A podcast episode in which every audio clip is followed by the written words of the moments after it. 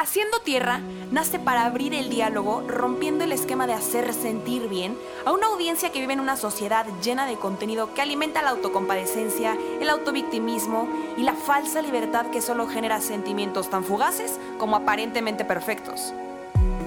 Abrir un espacio de reflexión que probablemente no te haga sentir renacido terminando el spot, pero sí te plantará una semilla de curiosidad para explorar otras alternativas que te hagan florecer desde adentro, haciéndote las preguntas correctas.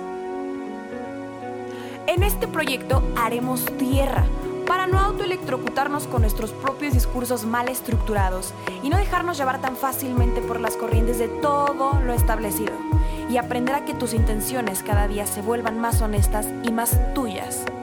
Para crear luz y no morir en el intento, hay que hacer tierra. Y si ya estás con tus raíces bien plantadas, compártenos tus frutos porque el objetivo de descubrir y de encontrar es compartir.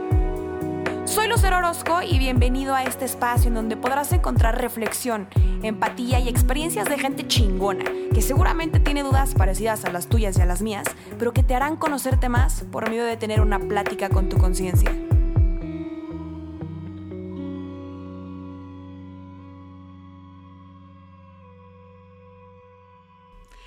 Hello, bienvenidos a este quinto capítulo. En esta ocasión tengo el placer de estar con mi hermana, una de mis mejores amigas de toda la vida, Raquel García, mi amiga española. Y en este día vamos a hablar acerca de un tema que a ella y a mí siempre nos ha causado mucho ruido, que en lo personal creo que es algo que siempre nos hemos cuestionado, bueno, por lo general siempre nos cuestionamos todo, todo lo que está en tendencia eh, todas las corrientes de lo que intenta establecer la sociedad. Ella y yo siempre hemos tenido como este discurso de retarnos intelectualmente y algo padre que tenemos es que siempre llegamos a las mismas conclusiones. En esta ocasión vamos a platicar un poquito acerca de, de, las cosas que hemos pensado y de las cosas que hemos debatido y de las conclusiones a las que hemos llegado acerca de otros temas y de ciertos vértices que no se toman mucho cuando hablamos acerca de los roles de género y de toda esta corriente en la que estamos inmersos ahorita. Entonces, Hermana, bienvenida a Haciendo Tierra. Es un placer para mí tenerte aquí. Qué emoción, qué chingonería. Y pues bueno, vamos a empezar a platicar un poquito acerca de qué significan los roles de género. Los roles de género son una construcción social. Son reglas que marca la sociedad por el contexto en el que vive cada individuo. Y esta puede variar de una cultura a otra y también de un tiempo a otro. A su vez también los roles de género están pues en constante cambio y suelen estar evolucionando a la par que lo hacen las normas sociales, ¿no? Así, por ejemplo, hace 70 años en España era reprobable que una mujer vistiera con pantalón o que sorprendiera a un hombre, que se dedicara a las labores de la casa. Hoy, por ejemplo, ambas conductas están normalizadas, porque la sociedad ha progresado en materia de igualdad de género. Los roles de género, si bien han ido evolucionando a lo largo de tiempo, como lo mencionaba antes, y esto ha sido un cambio positivo, también nosotras queremos platicar con ustedes un poquito de los pensamientos que hemos tenido que engloban a, este tema tan importante como lo son los roles de género, hablar de lo positivo, también de lo negativo que ha traído esta corriente y profundizar un poquito en nuestras experiencias personales. Por ejemplo, hermana, yo quiero que me platiques cómo fue tu sistema de creencias. Tú viviste en España, naciste en España, y ahí pues es una cultura completamente diferente, que ahorita es mucho más liberal que México, por, por, así decirlo. Pero sin embargo, tú creciste en una familia muy tradicional, muy conservadora, pero que también siempre te impulsó hacia ser una mujer completamente independiente y siempre tener en cuenta tu poder personal. ¿Qué nos puedes platicar un poquito acerca de cómo fue tu crecimiento y de cuál fue tu sistema de creencias en la familia en la que creciste?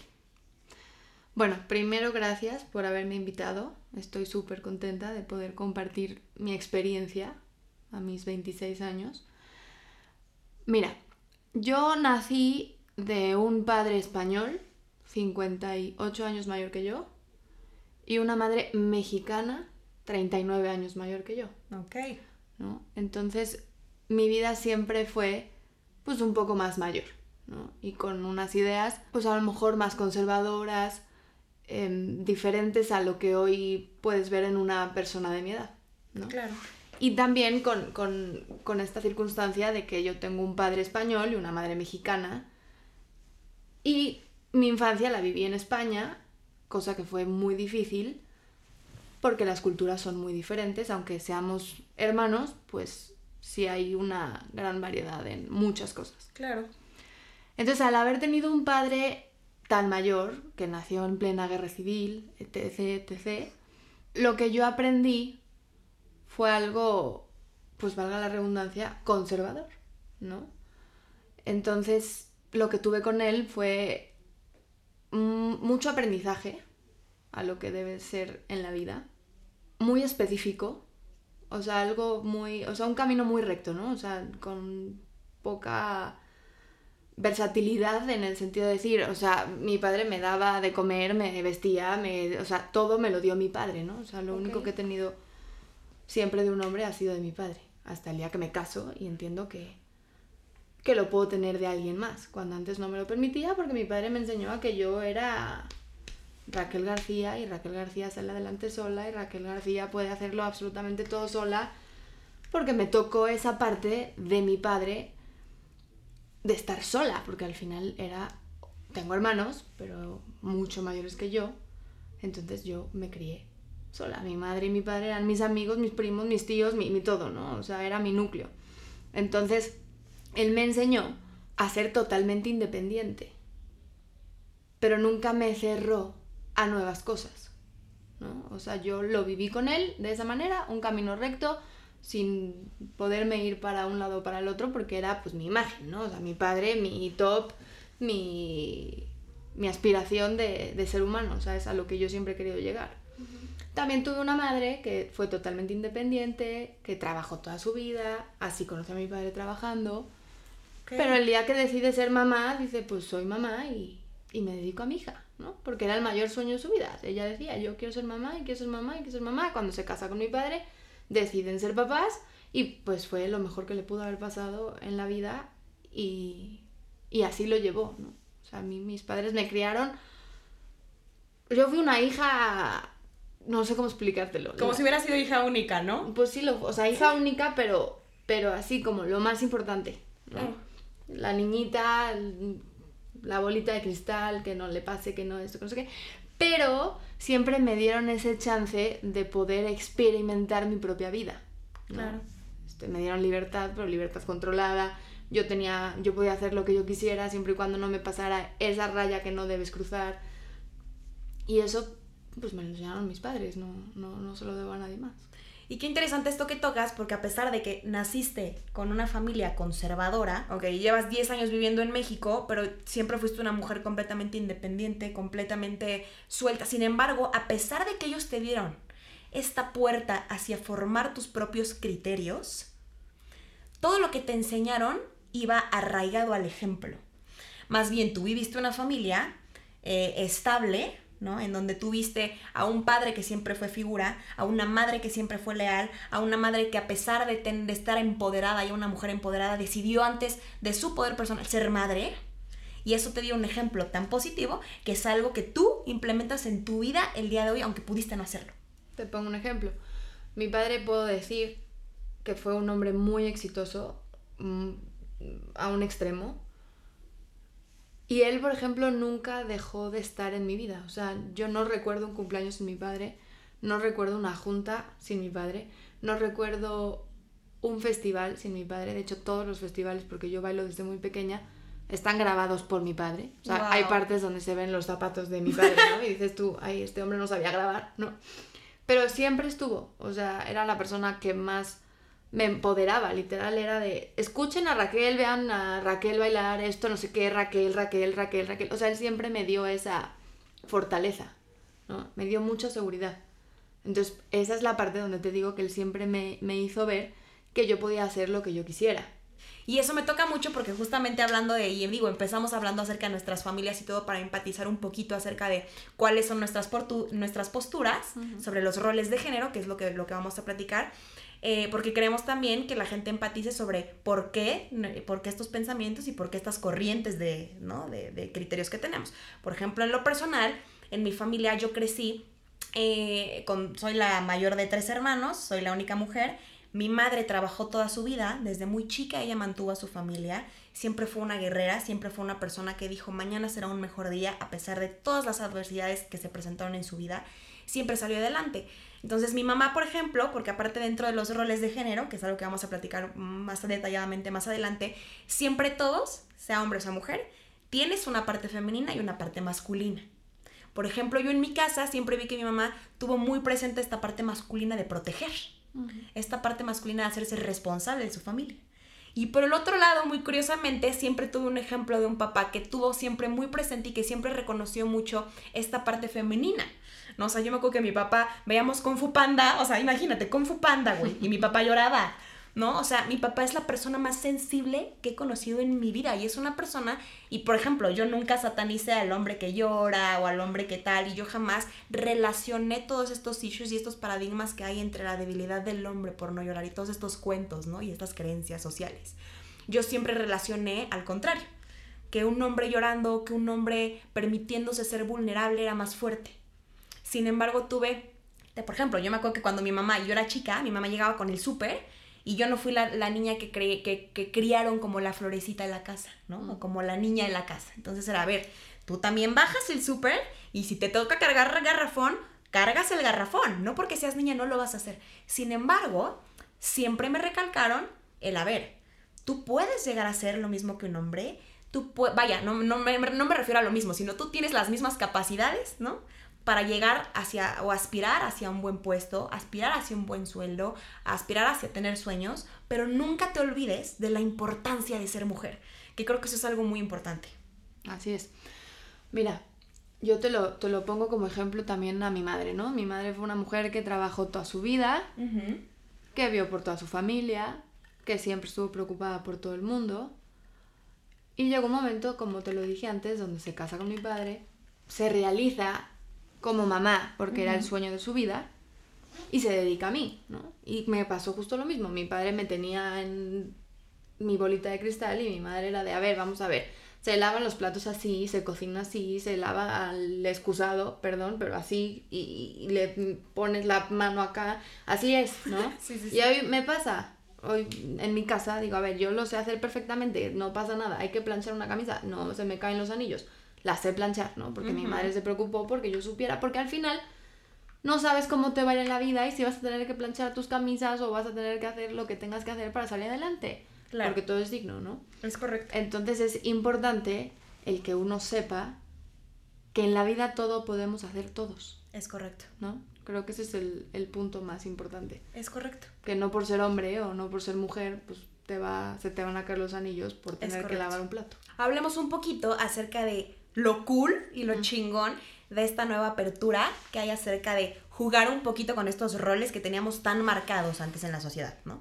Por ejemplo, ahora como mujer puedes hacer muchas cosas. Yo el otro día me puse a que a taladrar, que a esto, que el otro, y es poca madre decir que chingón, güey, el taladro y esto y el otro, y es padrísimo, ¿no? Y es padrísimo ver ahorita a un hombre lavando los trastes, hay hombres que están metidísimos en la cocina, y es súper curioso ver también cómo adaptan este tipo de cosas y cómo muchas veces logran desarrollar más, ¿no? O sea, que el, que el otro género, ciertas cosas que tú tenías muy encasillado que eran para mujer o muy encasillado que, eran para hombre.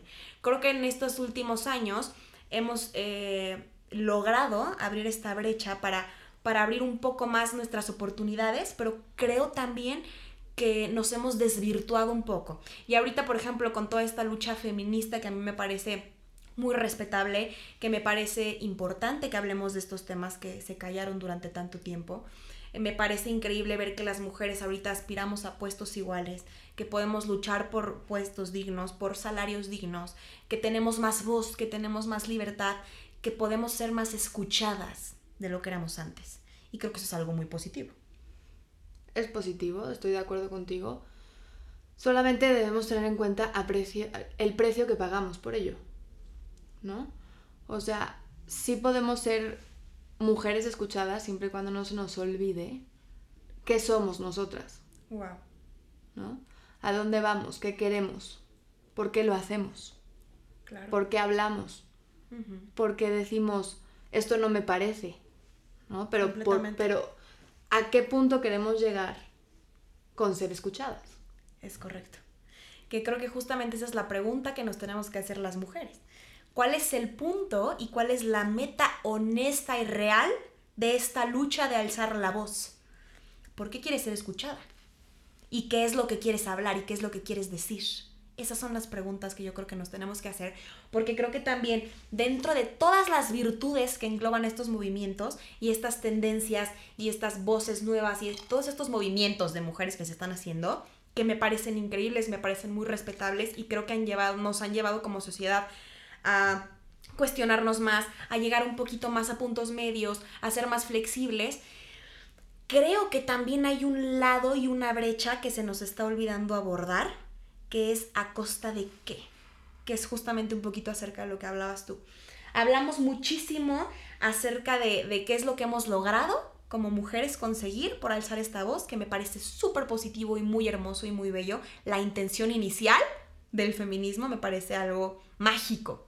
Sin embargo, sí podemos hablar, y es algo de lo que Raquel y yo nos enganchamos mucho platicando y nos apasiona mucho hablar de esto, porque creo que también se ha desvirtuado. Se ha desvirtuado el verdadero feminismo en esencia, se ha desvirtuado el ser mujer en esencia, que creo que es algo hermoso y que es un rol de lo, de lo que ninguna mujer deberíamos renegar. ¿Qué perdemos las mujeres que no enfocan o no enfocamos el feminismo como, como es? ¿No? ¿A dónde lo llevamos? Que perdemos. Wow. E, e, esa es la parte que yo creo que, que hay muchas mujeres que deberían estudiar y ver realmente lo que significa el feminismo. El feminismo ¿Qué estás defendiendo? Exactamente, ¿qué defiendes? Es correcto. ¿No? Porque al final una mujer nace para dar vida. Claro. ¿No? Venimos al mundo a procrear. Así es. Así ha Biología. sido toda, exactamente, ¿no? O sea, así ha sido toda la vida. Biología. Y eso no quiere decir que tú por ser mujer a fuerza tengas que ser mamá, no. Pero tampoco puedes desvirtuar a la mujer que quiere ser mamá. Es correcto. ¿No? Y que se quiere quedar en su casa cuidando a sus hijos. Creo que es totalmente respetable, igual que la mujer que dice, ¿sabes qué? Yo lo que quiero es ser una profesional impresionante y quiero llegar a ser la directora de la empresa multinacional de donde tú quieras, ¿no? Pero creo que hay tiempo para absolutamente todo. Entonces, para poder ser una mujer completa, debes tener muy claro tus tiempos, tus momentos y lo que quieres en tu vida. Y saber llevarlo como, como un calendario, haz de cuenta, ¿no? Hoy me desperté y voy a hacer aquí todo cronológicamente. A las 8 de la mañana esto, a las 9 tal, a la ta, ta, ta, ta. Y para todo puedes hacerlo. O sea, para todo tienes tiempo, pero no puedes desvirtuar a la mujer porque piense diferente a ti, porque no somos iguales. Es correcto. Ninguna pensamos igual. Todas tenemos libre albedrío. Entonces, Correcto. Y qué importante lo que estás diciendo, porque muchas veces también, como todas estas aspiraciones que nos pone la sociedad de ser una mujer exitosa, ahorita van mucho más, o sea, vaya, por a mí ahorita, ¿no? Lo que el mundo me está vendiendo de mujer exitosa está muy alejado del rol de ser madre, del rol, del rol de ser responsable en tu casa, del rol de tan hermoso que tenemos las mujeres de educar de esto, y no porque el hombre no lo haga, pero sí creo que hemos dejado un poquito de lado el hablar de la importancia del ser mujer en esencia, englobando temas biológicos y tan, tan, ¿no? O sea, tan normales como lo es el ser madre, el tiempo de calidad con tus hijos, eh, la educación, la escucha, el amor comprometido, el tiempo de calidad, eh, la educación y, y, tantas cosas de las que también se han dejado de hablar. Si yo ahorita me pongo a pensar en cómo el mundo me vende una mujer exitosa, yo pienso, una mujer adinerada que no depende de un hombre económicamente, ¿no? Empoderada, que aspira a un mismo puesto, que aspira...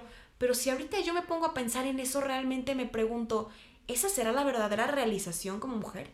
Yo no estoy diciendo que no, porque habemos mujeres que tenemos misiones muy diferentes la una de la otra, ¿no? Habrán madres excepcionales, como también el mundo necesita de, de mujeres que no quieran ser madres y que sean unas chingonas desarrollando una medicina, siendo científicas, haciendo ciencia, desarrollando esto. El mundo necesita toda clase de mujer y toda clase de hombre.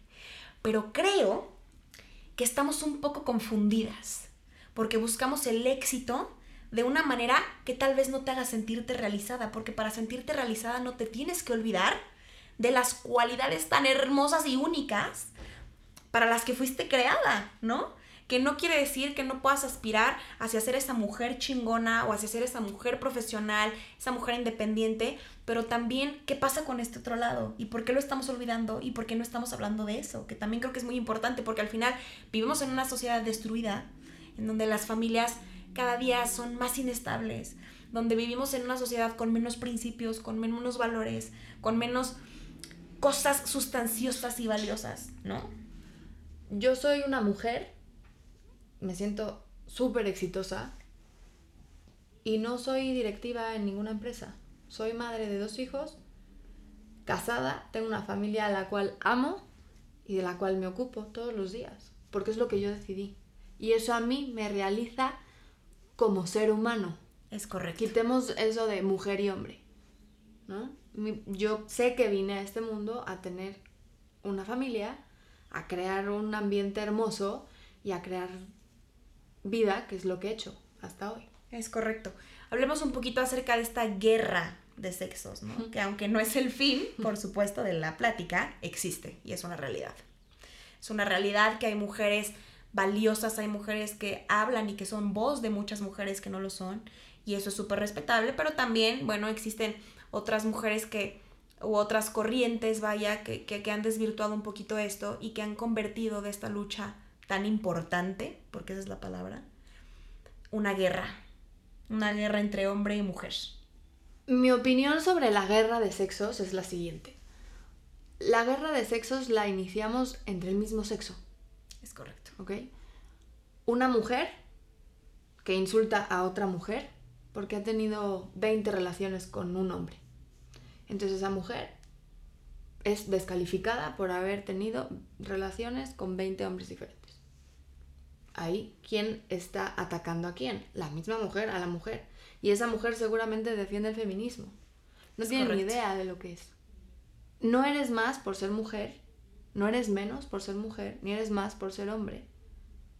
¿Y qué tanta responsabilidad tenemos como mujeres de esta desvirtud, de esta desvirtud que hay en esta pelea que es tan importante? ¿Y qué tan conscientes somos de la responsabilidad que nos concierne a cada una como mujer de, esta sociedad en donde nos atacamos tan cabrón entre, nosotras, en donde nos desvalorizamos, en donde lo único que hacemos es juzgar y, empezando por el juicio propio, ¿no? Empezando por el juicio propio y después hacia las demás, qué importante serían al que todas analizáramos y que hiciéramos un stop y dijéramos, a ver, güey, ¿qué parte me toca a mí cargar de esta mochila de responsabilidad? ¿no? es, el que esté libre de culpa que tire la primera piedra. Es correcto. Me acuerdo perfecto y es algo de lo que quiero profundizar un poquito. Yo tú sabes, güey, que yo trabajo desde súper chiquita porque pues a mí siempre me gustó tener lo mío y a mí siempre me gustó sentirme independiente. Yo trabajo desde que tengo 17 años. Y uno de mis primeros trabajos, si no es que mi primer trabajo formal en donde recibía un sueldo, era trabajar con niños. Mm. Con niños desde los 3 años hasta los 11, 12 años, ¿no? Yo trabajaba en esta empresa que se dedicaba a dar cursos específicos de verano, campamentos para niños, también para algunos empresarios, pero bueno, se enfocaba más en niños. Y yo me acuerdo mucho de que yo, bueno, creaba un lazo muy cañón y tú te das cuenta desde que una criatura tiene tres años de la soledad que siente por dentro. Es impresionante todo lo que puedes observar en un niño. Y yo me acuerdo que llegaban las mamás por los niños y antes de decirle mi vida, ¿cómo estás? ¿Cómo te fue? Era Santiago, ¿dónde está tu mochila? Esto, el otro, a la chingada, apúrate que te tengo que llevar a la casa, que Martita te está esperando, que me tengo que ir a trabajar. Y veías a niños tan, pero tan solos. Y es entonces en donde entra una guerra en mi mente de decir, ¿cómo puede ser que algo que es tan positivo también tiene otra parte de la que nadie está hablando?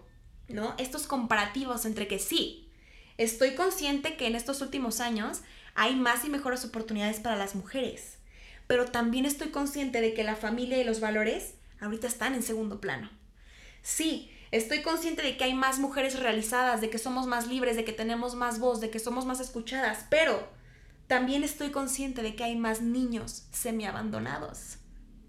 Si no encontramos este equilibrio de la balanza, podemos también romper cosas y podemos también eh, flaquear en otras cosas que antes sin duda eran o, tenían más valor en la sociedad, como es el valor de la familia, el valor de ser equipo, el valor de escucharte, el valor del tiempo comprometido a los hijos. Tú me puedes platicar un poquito acerca de eso y quiero también que me platiques un poco acerca de este tema y de esta palabra tan sonada actualmente por tantas mujeres, hablando de líderes de opinión, hablando de influencers, hablando de mujeres del medio, de esta palabra de está bien ser egoísta.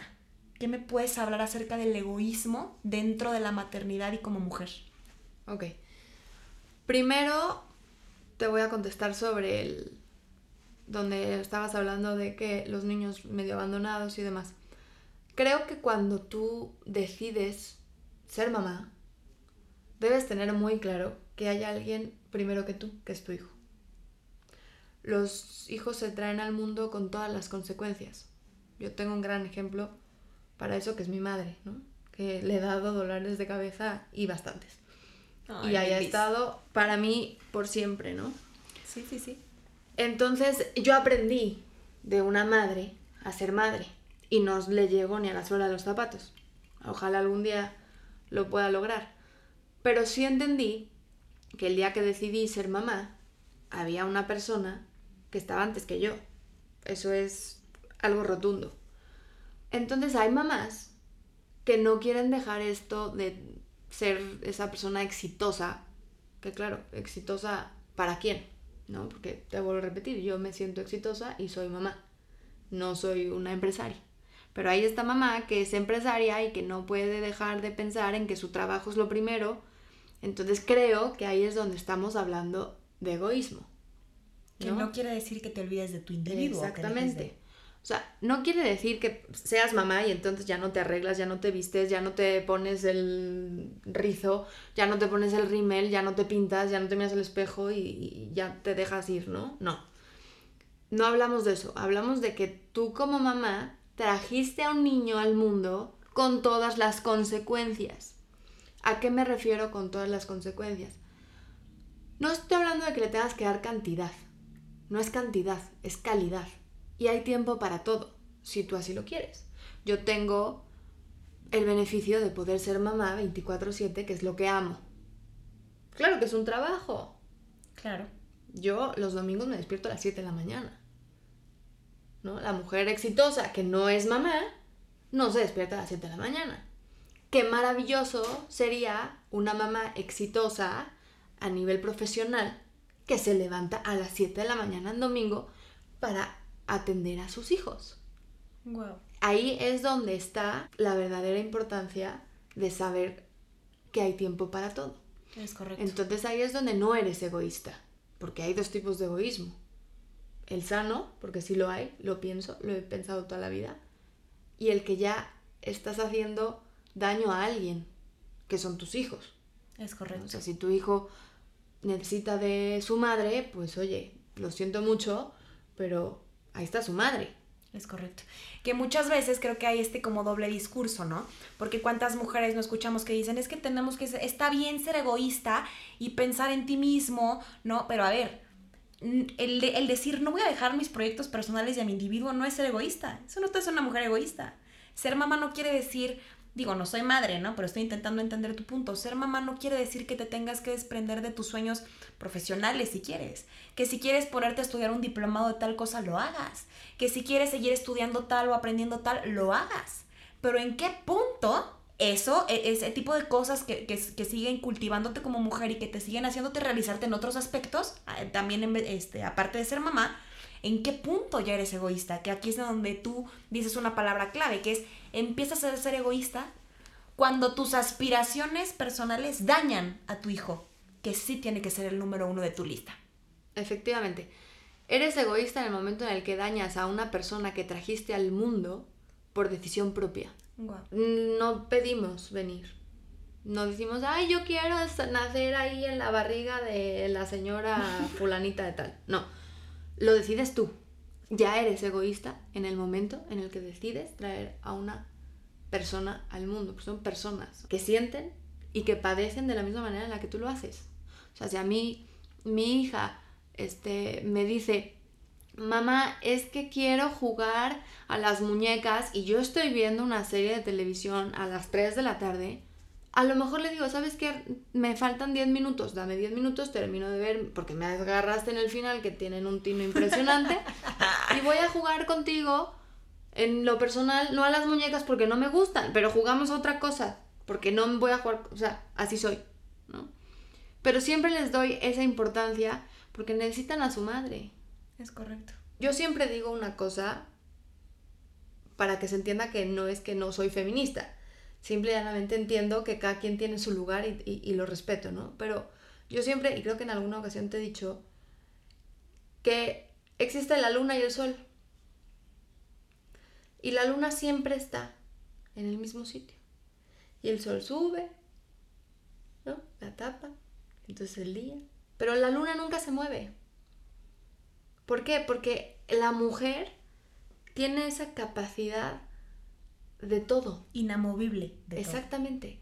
O sea, eres mujer. Ya está. Punto. Se te complicó la vida. Sí. ¿No?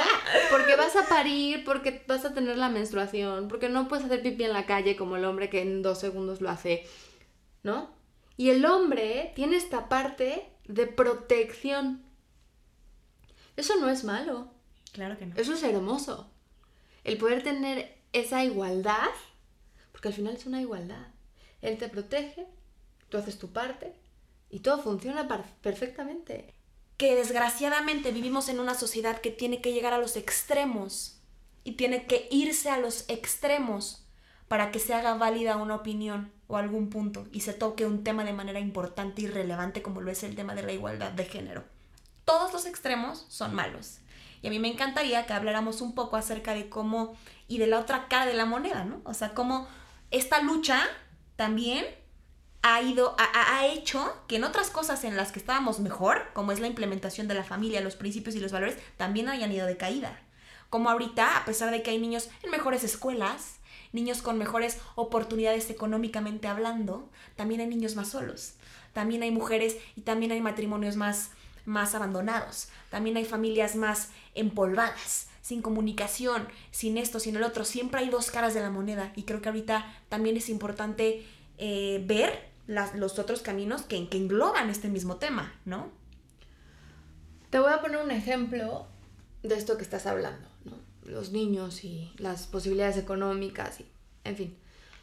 Yo creo que los valores y los principios deben ser algo primordial en la vida de un niño. Para que mañana esas este, posibilidades económicas les sirvan. Porque de nada le va a servir que mañana sea ingeniero si como ser humano no vale absolutamente nada. ¿No? Yo lo veo, por ejemplo, con mi prima, que tiene tres hijos, y que no he visto, o sea, es impresionante la dulzura, el amor, el carisma, la humildad de seres humanos que son. Y yo lo veo con mis hijos en el colegio y demás. O sea, Triana siempre llega y me dice, mamá, es que fulanito de tal me molesta, es que fulanito de no sé qué me molesta. Y con sus primos no, con sus primos fue la niña más feliz del universo porque veías a un niño de 8 años cuidando a uno de 2 y todos jugando y, nadie se dice nada, solo sano. ¿No? Y eso es importante porque tiene muy claro su rol de mamá porque decidió ser mamá, punto y final. Wow. ¿No? Justamente, justo ese yo creo que es el tema medular al que quería llegar, ¿no? O sea, no hablemos acerca de la fantasía. Estás hablando de un ejemplo real, de algo que vives, de un ejemplo que tú ves cercano a ti, de unos niños realizados, unos niños, unos niños sanos mentalmente, emocionalmente, que son niños que brillan y que tú dices, este niño y esta niña son esperanza, ¿no? ¿Y a qué se lo atribuyes? A la responsabilidad de, de, de, de la mamá, ¿no? Y también creo que muchas veces ignoramos dentro de esta lucha, ¿no? Y dentro de, esto, dentro de estos movimientos, que más libertad siempre conlleva más responsabilidad. No existe incluso la libertad sin la responsabilidad arraigada de por medio, son hermanas. No existe la una sin la otra. Entonces creo que también es muy importante hablar de qué responsabilidad tienes tú como mujer en la sociedad. ¿Qué responsabilidad tienes como ejemplo de personas a las que estás dando vida por elección propia. Pero también es una responsabilidad muy fuerte ser mujer y ser hombre. Claro. La libertad de la que hablas. Es muy fácil gritar y decir soy mujer y echarle la culpa al hombre que tienes enfrente. Yo el otro día lo estaba viendo. Es que hombres asesinos, es que no, no, no, a ver. El que mata es asesino. Es correcto. El que viola, violador. pero no tiene por qué ser el hombre. También hay mujeres asesinas, también hay mujeres violadoras, también, o sea, también hay mujeres maltratadoras que se meten en su cobardía y, santas pascuas, ¿no? El, el, valiente vive hasta que el cobarde quiere. Pero no quiere decir que sea hombre o mujer. Somos seres humanos y todos los seres humanos tenemos esa cosita en la cabeza que te puede volver psicópata, asesino, violador, ladrón, lo que tú quieras. Es un momento en tu cabeza que te hace una chispa y adiós. Entonces, no puedes generalizar la violencia hacia un género.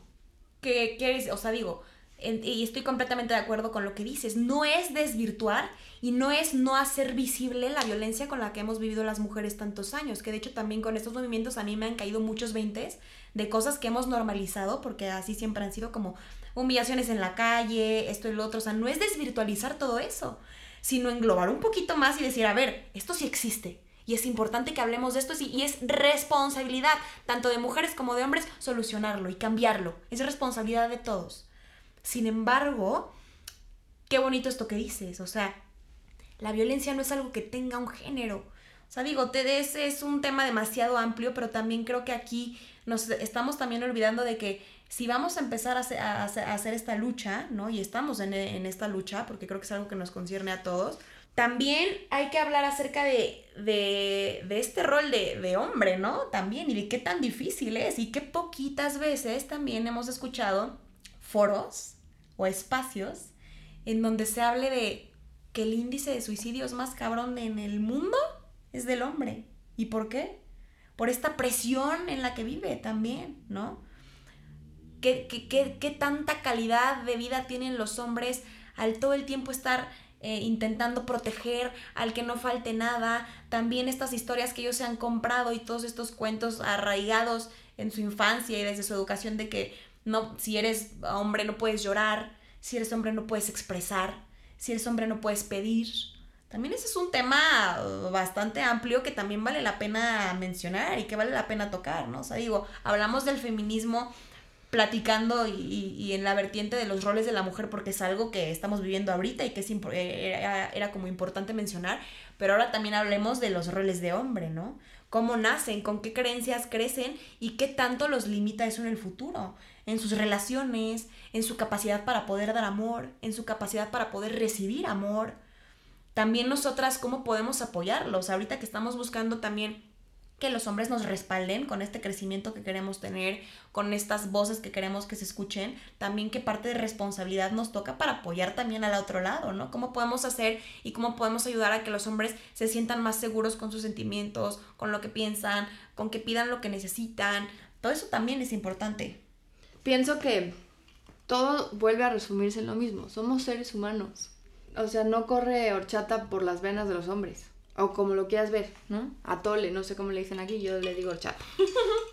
se vale llorar, se vale sentir. Y la mujer, o sea, hablo de la mujer y del hombre que tienen una relación y que son una familia y demás. La mujer tiene que apoyar al hombre para poder llegar donde quiere llegar. O sea, ese es el gran punto, el bastón. Sin la, o sea, la mujer puede hacer que el hombre se hunda. O que llegue, hasta, el, cielo. Exactamente. Es valioso y es hermoso saber reconocer y amar tu capacidad como mujer por naturaleza que tienes, que es el de dar vida, que es el de ser, como dices, el bastón. Porque, eh, o sea, estoy súper consciente de, y, comparto cañón esto que dices, de cómo una mujer tiene esta capacidad hermosa e invaluable de llevar a un hombre o de llevar a su madre, esta, esta capacidad de ser empática. ¿No? De entender a una persona, de hacerle ver la vida de una forma diferente, de, de analizar otras perspectivas, de hacer crecer un hombre o de hundirlo en un hoyo, de la capacidad de hacer hombres y mujeres de bien exitosos o de hacer niños traumados y solos. ¿Qué responsabilidad tenemos también como mujeres de esto? Y también que, qué responsabilidad tenemos de que si vamos a empezar a exigir, ok, exige y lucha y da por eso que, que, que tú crees realmente desde el fondo de tu corazón que es lo correcto, pero cuestiónate. Y no te conformes con esas corrientes de lo establecido sin cuestionarte qué es lo correcto para ti, ¿no? Está increíble que apoyes, está increíble, está increíble que, nos unamos, pero creo que cuando la unión es verdadera y es positiva, no divide, une. Y yo en este momento de mi vida veo una sociedad dividida, no unida. Y creo que es ahí donde, donde concluyo. Si realmente lo que hiciéramos y este movimiento estuviera siendo pues un poco más inteligente, un poco más sano, si nuestras intenciones como mujer fueran un poco más honestas, ¿no? Y realmente nos hiciéramos las preguntas correctas, que muchas veces eso involucra que te salgas de tu zona de confort y de que aceptes tu responsabilidad dentro de, de la mierda que estamos viviendo, ¿no? Cuando llegas a ese punto medular en donde reconoces la responsabilidad que te toca, lo asumes y tus intenciones son honestas, la sociedad se une, no se divide. El problema de esta sociedad es que ha habido muchos tabús y se están queriendo soltar de una manera muy fuerte. La libertad es algo maravilloso siempre y cuando no se convierta en libertinaje. Es algo que se debe entender. Ahí es donde entra la responsabilidad de la que hablabas. Entonces, sí, que es mucho de las cosas que, que, que, intento también platicar en dentro de Haciendo Tierra, que es uno de los puntos medulares. Esta guerra entre hasta dónde eres libre y hasta dónde eres esclavo. Porque muchas veces en tu búsqueda de ser libre, eres esclavo. Y voy a poner un ejemplo. Yo tenía una tía que vivió violencia intrafamiliar, que tuvo una educación pues en donde le enseñaron que ya se tenía que callar, ¿no? En un entorno completamente machista. Ella se convierte en feminista, ¿no? Y empieza a apoyar a estas mujeres, empieza a involucrarse muchísimo en este tema, a adentrarse cabrón, pero ella estaba afectada realmente y, se convirtió realmente en un en una en una no sé cómo decirlo, como en un odio, ¿no? Que tal vez ella tenía subconsciente y que yo no puedo juzgar, porque no podemos juzgar los escenarios que viven muchas mujeres, pero sin embargo, se empezó a desvirtuar. Entonces esta libertad que ella quería predicar, en vez de liberarla, la apresaba, porque estaba alimentando su resentimiento, estaba alimentando su odio, estaba alimentando este rencor que ella sentía por lo que había vivido, que es aquí en donde digo, cuestionémonos. ¿De dónde viene tu lucha? ¿De dónde viene realmente esta intención de querer ser parte de, decir yo soy feminista? Porque creo que todos deberíamos ser feministas y todos deberíamos apoyar al hombre y todos deberíamos amar al hombre porque, güey, es maravilloso cuando encuentras este equilibrio y cuando puedes ser equipo, que creo que es, es, es la conclusión a la que tenemos que llegar, tenemos que ser un equipo y dejar de luchar por ver si puedes, por ver si puedes llegar ahí. ¿Por qué quieres llegar ahí si tú eres mujer y es precioso tu rol y es precioso tu naturaleza? Te voy a poner un ejemplo. Para poder llegar a eso, primero tienes que sanar. Es lo principal. Ejemplo, tonto. A mí no me gusta la nuez. ¿Ok? Ok. Y a lo mejor tú puedo llegar contigo y me puedes decir, ay Raquel, este, ¿quieres unas nueces? Y yo te puedo decir, ay no, guácala, qué asco la nuez. No, no, no, no, no, ni me la pongas enfrente, qué cosa tan espantosa, qué horror, qué horror, qué horror, qué horror, qué horror. Entonces tú vas a decir, no, pues esta vieja tiene un problema con la nuez, o sea, no, tiene un tema espantoso con la nuez, no la puede ver ni en pintura. Muy diferente es que yo llegue a tu casa y me digas, Raquel, te ofrezco unas nueces, y yo te diga, no, Lu, la verdad es que la nuez no me gusta, gracias. Porque yo no tengo un problema con la nuez, simplemente no me gusta. ¿Sí lo expliqué? Ahí es donde sanas. Si te, a ti te preguntan por fulanito de tal y dices, ay no, lo odio, me cae muy mal, no sé qué, no sé cuántos, es porque tienes un problema con esa persona. Pero si yo te pregunto a ti por esa persona y me dices, ah, pues no, no sé, o sea, me... Eh, es que ya no tienes ningún problema y estás sanada. Es correcto. Entonces, para llegar a eso, tienes que sanar. Para poder ser alguien que predique con el ejemplo, tienes que estar sano. No puedes tener una herida porque entonces no estás haciendo las cosas de manera congruente porque te estás dejando llevar por un sentimiento. Y los sentimientos te hacen hacer locuras y te hacen dañar a los demás en muchas ocasiones. Para poder hablar, para poder decir esto y esto y esto, porque yo sané y porque a mí no me causa conflicto venir y decir luchemos por, por la igualdad de género, pero simplemente porque sí debemos ser escuchadas, porque hay una igualdad de género. Eso no quiere decir que porque el hombre venga y te abra la puerta, del coche sea un machista. Coño, es maravilloso. Te abren la puerta, te sientes, te están dando un piropo. ¿Hasta qué punto aguantas un piropo y hasta qué punto es una agresión sexual? Correcto. ¿No? O sea, a mí me preocuparía pasar por donde están los obreros y que no dijeran, ¡qué guapa! Coño, diría Madre de la Virgen Santísima de la Trinidad, estoy para que no me miren. ¿No? Qué bonito que alguien te diga, oye, qué guapa. Hay Sí, hay de piropos, Hay de a piropos, ¿no? piropos, Claro. Pero ¿dónde es un piropo y dónde es una agresión sexual? Hoy ya todo es. Ay, este me dijo que. Coño, te está diciendo que eres guapa. Tómalo ya. Es correcto. No, no te está agrediendo. Te está diciendo Que qué volvemos a lo mismo, eres. nos vamos a los extremos. Es un problema. Entonces ahí es donde dividimos. Es Entonces correcto. ahora es donde hay una sociedad dividida, donde cada vez ah, este, se procrea menos, donde cada vez se evolucionará menos y donde cada vez los niños crecerán con una idea totalmente trastornada a lo que es. Porque ¿qué es lo bueno y qué es lo malo? ¿Cuál es la verdad? Hoy nos estamos dañando entre todos Es correcto. por una lucha que quién creó, con qué fin se creó, basado en qué, en que matan mujeres, coño, sí, se matan entre todos más de lo que se matan mujeres. Sí, completamente. Yo creo que la conclusión sería justamente esa.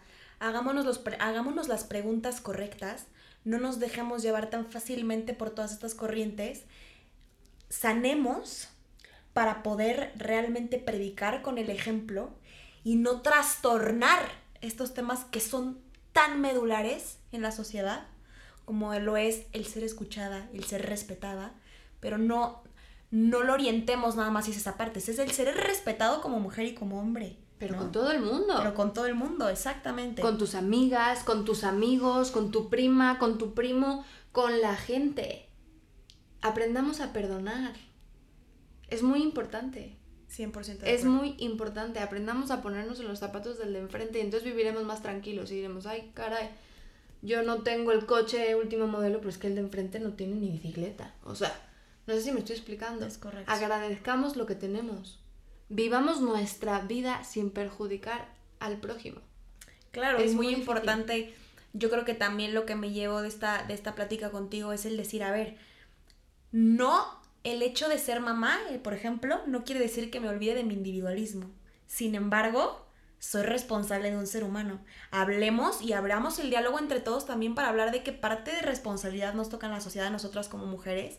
Ayudemos a los hombres a desarrollar también esta parte y a dejar de satanizar estos comportamientos cuando un hombre explora el lado femenino, por así decirlo, que es abrir sus sentimientos. Al contrario, o sea, yo me imagino y digo, qué chingona sería una lucha y estaría yo ahí parada todos los días con pancartas para hablar y para apoyarnos de ser equipo, de ser equipo, de, de romper con estos paradigmas, de hacernos las preguntas correctas, de no ponernos máscaras de acuerdo a nuestra propia conveniencia y de llegar a conclusiones medulares que vayan muchísimo más allá de decir, yo apoyo esto por encima, ¿no? Pregúntate qué estás apoyando, ¿no? Pregúntate qué parte de responsabilidad te toca en el problema que estamos viviendo, en, este- en esta guerra, porque es una guerra y es algo real, en esta guerra de sexos, en esta guerra entre hombres y mujeres. Y mejor preguntémonos qué parte me toca a mí de responsabilidad en esto, cómo puedo ayudar y cómo puedo sanar para dar un testimonio más veraz, para ser más congruente con lo que predico y la vida que llevo. Y nosotras también dejemos de chingarnos la una a la otra, dejemos de hablar porquerías la una de la otra, dejemos de ponernos el pie contra nosotras. Porque hace rato que estábamos platicando antes de empezar, Raquel me dijo algo que me resonó en los tímpanos, que es, las machistas número uno somos las mujeres. Definitivamente. Te voy a decir una cosa muy importante.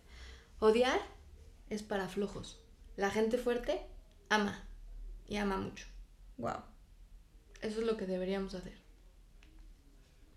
La guerra que quieras hacer por ser escuchada es completamente válida, siempre y cuando los ingredientes principales de cada palabra que salga de tu boca sean el respeto, la humildad y el amor. Justo. Y dejémonos querer. Coño, que Claro. está mal que te abran la puerta No, y te inviten a totalmente, cenar de vez en totalmente, cuando. totalmente. O sea, a ver, si vas a, y tú como mujer también, porque volvemos a lo mismo, hay muchos, hay muchos caminos de mirar este tema, ¿no?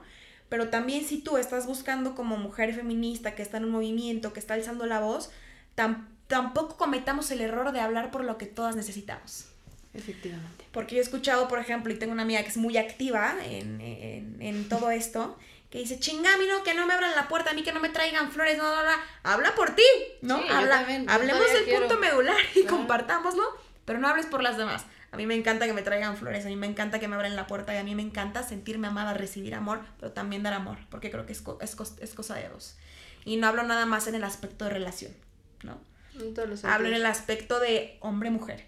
Respétame, escucha mi voz y yo también voy a ser empática contigo, voy a escucharte como hombre, voy a impulsarte a salirte de esta zona de paradigmas en, de, de, debilidad que giran en torno al, al, al, ser masculino. Y ayudémonos, ayudémonos a romper con esto, pero de una forma sana. Hagamos equipo. Es correcto, hagamos equipo. Hermana, muchas gracias. Te amo. Por haber venido. Te gracias amo por invitarme. Gracias a ti.